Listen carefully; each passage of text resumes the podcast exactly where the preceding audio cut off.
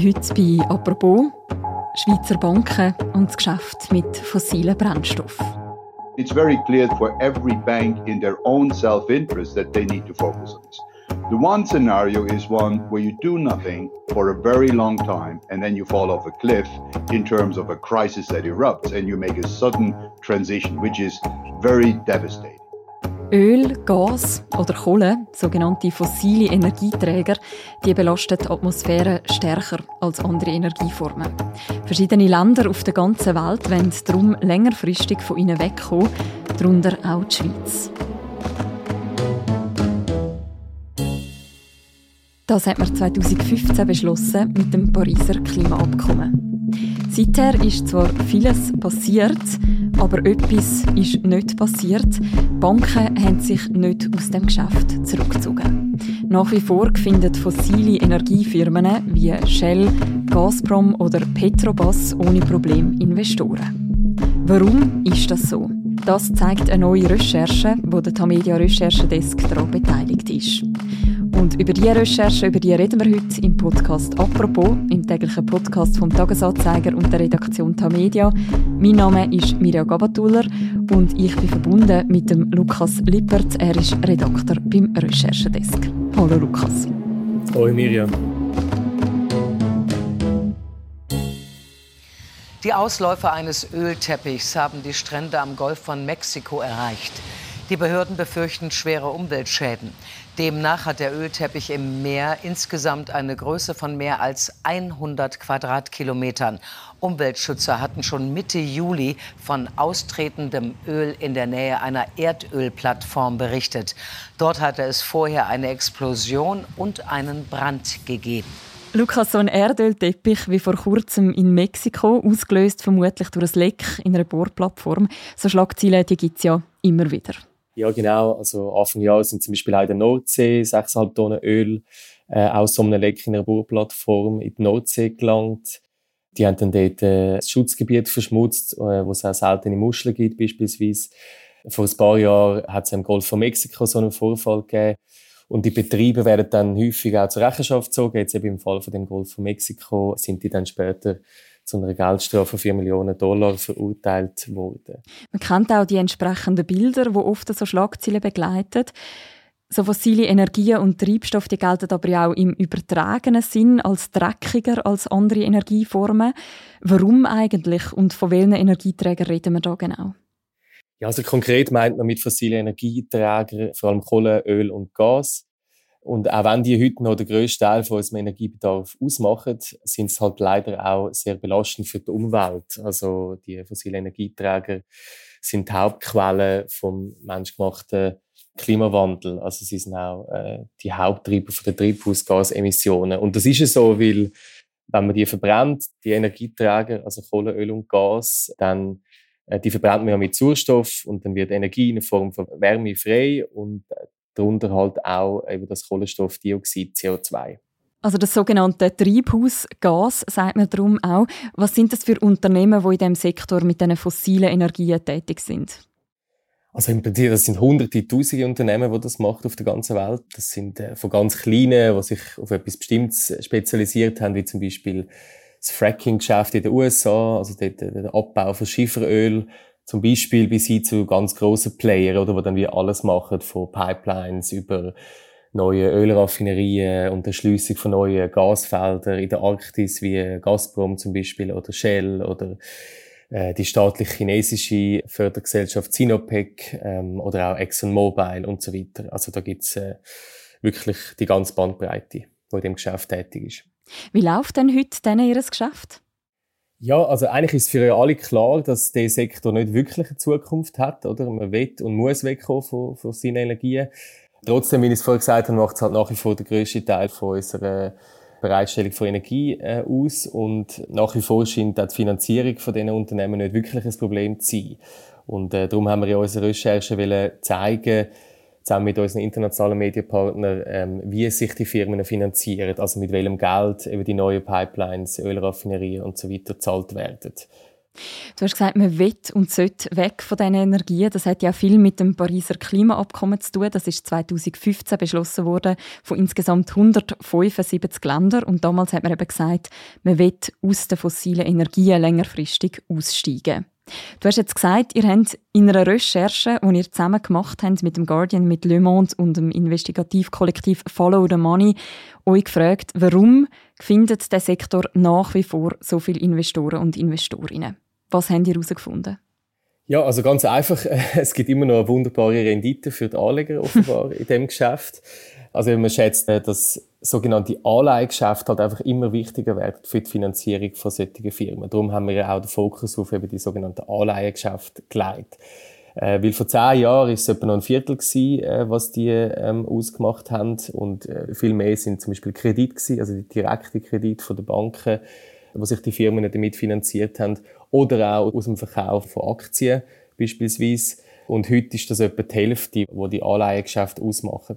Und es hat wahrscheinlich ein bisschen damit zu tun, dass eben anders als bei diesen Krediten, äh, wo eben die Banken sozusagen wie direkt die Gelder auslehnen, äh, bei diesen Anleihengeschäften äh, die Verantwortung ein bisschen diffuser ist. Also es ist eigentlich wie so eine indirekte Finanzierung. Und darum ist das wie äh, etwas, wo die Unternehmen wahrscheinlich ein bisschen darauf zugreifen, weil es halt eine gewisse Reputationsrisiken birgt, wenn jetzt eine Bank direkt Geld gibt an einer Firma, die beispielsweise jetzt eben Kohle fördert, wo ja als dreckig und so ein bisschen schmuddelig gilt, schon fast schon heute.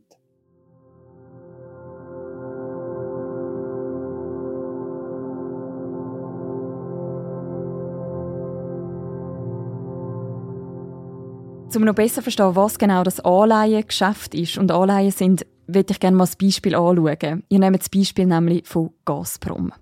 Genau, also eben die russische Energiefirma, die hat 2021, äh, also noch vor dem Krieg, Geld braucht, um neue Öl- und Gasfelder können zu bewirtschaften. Also unter anderem in der Arktis, im Osten von Russland. Und dort äh, haben wir einfach gesehen, die Daten, dass sie dafür äh, etwa knapp 500 Millionen benötigt haben, um das Geschäft dort voranzutreiben und sind dann äh, an ein Bankkonsortium gelangt. Also äh, das sind verschiedene Banken äh, involviert auch Anwaltskanzleien. Und am Tisch sind auch die Banker von der UBS und der Credit Suisse gesessen. Mhm. Und die haben gegen eine Gebühr, also die haben wie Geld bekommen, dass sie eben sogenannte Anleihen auf den Markt bringen. Und ein Anleihe ist eigentlich äh, nichts anderes als einfach ein Wertpapier, wo private und institutionelle Anleger können drin investieren können. Also das heißt, also mit institutionellen Anlegern meine ich Pensionskassen, mhm. ähm, Nationalbanken oder eben auch andere Banken. Genau. Und die erwarten natürlich für das Geld, was sie in Gazprom investieren, eine Gegenleistung. Und jetzt im Fall bei Gazprom ist das ein Zins von äh, 1,54 Prozent. Und in dem Sektor gilt das Prinzip, je risikoreiches Geschäftsmodell, desto höher der Zins. Also wir haben in den Daten gesehen, dass der durchschnittliche Zins bei 5 Prozent ein bisschen drüber liegt. Aber es gibt auch Zinsen, die bis zu 12 Prozent sind. Das heißt, wenn ich dich richtig verstehe, neben den institutionellen Anleger könnten theoretisch jetzt auch du und ich nachher am Schluss so Anleihen kaufen. Genau, also eben, das Prinzip ist eigentlich das gleiche wie bei einem Kredit. Also es gilt jetzt so ein abgemachter Zins, dass man Geld auslehnt und eine abgemachte Laufzeit, bis wenn das Geld wieder zurückzahlt, muss sein. Der Unterschied ist einfach, wenn eine Privatperson einen Kredit braucht, muss sie einfach auf die Bank gehen und hofft dann, dass sie, dass sie mhm. das Geld bekommt. Und eben für so große Unternehmen wie jetzt eben Shell oder Gazprom, für die gibt es eben die Möglichkeit, um sich das Geld auf dem Finanzmarkt auszulehnen. Und dort tun dann ganz viele verschiedene Leute geben ihnen Geld. Und das ist wie anders als zu einem klassischen Kredit, äh, eben sogenannte Anleihen, wo, wo man dann kann kaufen und wo dann wie an der Börse gehandelt wird, wie eine Aktie. Ähm, und die Anleihen kann man auch frühzeitig wieder verkaufen auf dem Markt und dann kaufen es wieder andere und so weiter. Also es wird dann wie ganz normal gehandelt, wie eben auch eine Aktie. Banken sind also sozusagen die Vermittlerin zwischen den AnlegerInnen auf der einen Seite und eben den Energiefirmen, wie zum Beispiel Shell oder Gazprom, wo du genannt hast, oder Petrobras. Von was für Dimensionen reden wir denn da am Schluss? Also wie viel Geld fließt weltweit über die Anleihen ins Geschäft mit fossilen Energien? Also wir haben einfach angeschaut in der Recherche ab 2016, als sind wir beim Pariser Klimaabkommen sich geeinigt äh, hat darauf, dass, dass man eben wegkommen will von diesen fossilen Energien. Und seitdem sind 1111 Milliarden Franken auf den Markt gekommen. Also hm. das ist äh, ein bisschen etwas über eine Billion Also 1666 solche Anleihen, die ich vorher erzählt habe, sind konkret auf den Markt gekommen. Ja, und ich meine, eben bei diesen Anleihen redet man eben so in der Grössenordnung von einer Milliarde ungefähr so pro Anleihe. Und eben der Schweizer Finanzplatz haben wir eben auch gesehen in diesen Daten, dass der offenbar extrem ein wichtiger Player ist in dem Geschäft. Also Credit Suisse und UBS, wenn man die zusammennimmt, belegen sie den 15. Rang weltweit. Das heißt, die Schweizer Banken sind da relativ prominent auch an dem Geschäft beteiligt.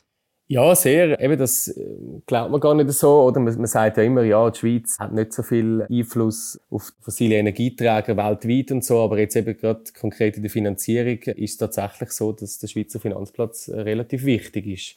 Nicht bei allen Firmen, aber wir haben auch gesehen, wir haben so eine Auflistung gemacht, welche Firmen am meisten sozusagen profitiert haben von Anleihen, wo die Schweizer Banken beteiligt sind. Und da sehen wir eben zum Beispiel Petrobras, die halbstaatlich brasilianische Öl- Gesellschaft, die hat extrem profitiert von der UBS und von der Credit Suisse. Petrobras, den Namen hat man vielleicht auch schon gehört. Was genau ist das für eine Firma? Ja, also Petrobras ist vor allem bekannt worden durch eine der grössten internationalen Korruptionsaffären. 2014 ist damals öffentlich geworden, dass man da wirklich systematisch illegale Gelder für Schmiergeldzahlungen an höhere Politiker abzweigt hat. Und da hat auch der Schweizer Finanzplatz auch wiederum eine Rolle gehabt. Also die Schmiergeldzahlungen sind mutmaßlich über Offshore-Konten auch bei der UBS und bei der Credit Suisse gelandet. Es laufen noch immer 60 äh, Strafuntersuchungen in dieser Sache in der Schweiz. Und eben in den Daten haben wir einfach gesehen, dass bereits vorher, also sie ab 2006 bis zu dem Öffentlichwerden von der Korruptionsaffäre, sind die UBS und Credit Suisse an Anleihen beteiligt von Petrobras und das Geschäft ist aber nachher nahtlos weitergegangen. Also seit 2016 hat Petrobras 36 Milliarden bekommen an Anleihen, wo eben Credit Suisse und UBS beteiligt sind. Und das hat uns schon erstaunt.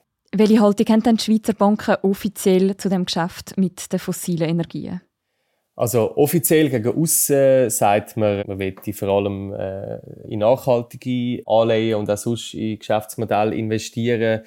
Also wir haben da ein Quote gefunden vom äh, UBS-Verwaltungsratspräsident Axel Weber, wo er im 2021 noch gesagt hat, eben, letztendlich geht es darum, das gesamte Handeln auf Nachhaltigkeit umzustellen. Und man hat dann auch damals, also vor zwei Jahren, hat man äh, so eine Klimaallianz unterzeichnet, zusammen mit 42 anderen Banken, darunter auch die Credit Suisse damals noch. Ähm, und man hat dort gesagt, dass man eigentlich bis spätestens 2050 die CO2-Emissionen aus dem Geschäftsbetrieb auf netto null sinken. Mhm. Der Axel Weber hat damals auch mehrere Interviews gegeben, wo er genau auch das betont hat, nämlich, dass man eigentlich wegkommen von diesen nicht nachhaltigen Energieformen. On climate, it's the same situation. The problem is known. There's too little action now, and we need to take much bolder action down the road. And hopefully, this is not triggered by a climate crisis because that would be the worst case to deal with this. Whether it is lending to corporates that are involved in you know, in activities that have a carbon impact, whether it is our own investments into projects that have carbon impact, all of these has been massively reduced, and we're not that far from phasing some of those out of our own portfolios. Eure Recherche hat jetzt gezeigt, die Realität sieht recht anders aus. Was sagt denn die UBS heute dazu? Also die UBS hat uns gegenüber äh, sich nicht zu äußern zu konkreten Fragen, auch nach mehrmaligen Nachfragen nicht. Man hat gesagt, man will sich nicht zu einzelnen Geschäftskunden äußern. Das gilt übrigens auch für Petrobras. Man hat immer wieder das Wort Transition verwendet in den offiziellen Statements. Also das heißt, sie sagen, dass man halt nicht von heute auf morgen kann einen magischen Schalter umlegen, sondern man ist halt zum Teil in diesem Geschäftsbereich halt seit längerem tätig und man versucht sozusagen langsam das ausfaden zu lassen. Aber es ist halt so, das haben wir jetzt auch eben von mehreren Experten gehört, dass es eigentlich eben doch den magischen Schalter bräuchte, um die schlimmsten Katastrophen zu verhindern, was den Klimawandel anbelangt. Gibt es denn Anzeichen, dass der magische Schalter, wie du ihn jetzt genannt hast, in absehbarer Zukunft könnte umgelegt werden und eben die Schweizer Grossbanken aus dem Geschäft würden aussteigen? So wie es tönt, glaube ich das eher nicht. Sie sagen zwar, eben, dass sie ein führender Anbieter werden von nachhaltigen Finanzdienstleistungen und so weiter. Es gibt immer wieder einen Nachhaltigkeitsbericht und so weiter. Aber ich glaube, solange man halt in dem Bereich Gewinn kann erzielen, äh, wird das auch weiterhin gemacht werden, das Geschäft. Ich habe mit einem geredet, einem Experten für so Klimapolitik und Klimafinanzen, wo mir gesagt hat, dass es eigentlich würde darum gehen, die Ölpreise und Gaspreise so zu drücken, dass halt das Geschäftsmodell zu riskant ist und erst dann werde eben auch der Geldhand zugetragen. Also er hat dann eben so ein Sprichwort gebracht, die Steinzeit ging nicht zu Ende, weil es keine Steine mehr gab, sondern weil keiner mehr Steine wollte. okay. Kannst du denn vor dem Hintergrund von dieser Recherche jetzt auch einschätzen, welche Rolle spielt das eigentlich für den Erfolg allgemein vom Ausstieg von der fossilen Treibstoff, dass da auch die Banken mitziehen? Also das ist auch eine Frage, die wir uns gestellt haben zu der Verantwortung der Banken und gemäß eben den Experten, die ich geredet habe damit, haben sie mir einfach gesagt, dass es natürlich so ist, dass große Unternehmen eben wie Gazprom oder Shell und so weiter dass die auch ohne Banken sozusagen an Geld würden kommen. Oder weil denen traut man zu, dass die ihr Business verstehen, dass die sozusagen in der Lage sind, zum Geld machen und das Geld dann auch wieder zurückzahlen. Also, dass man sozusagen das als äh, relativ risikoloses Investment sieht. Es gibt aber kleinere Firmen. Wir haben da das Beispiel gefunden in den Daten, wo die UBS und Credit Suisse beteiligt sind, äh, von der Firma Talos Energy in den USA.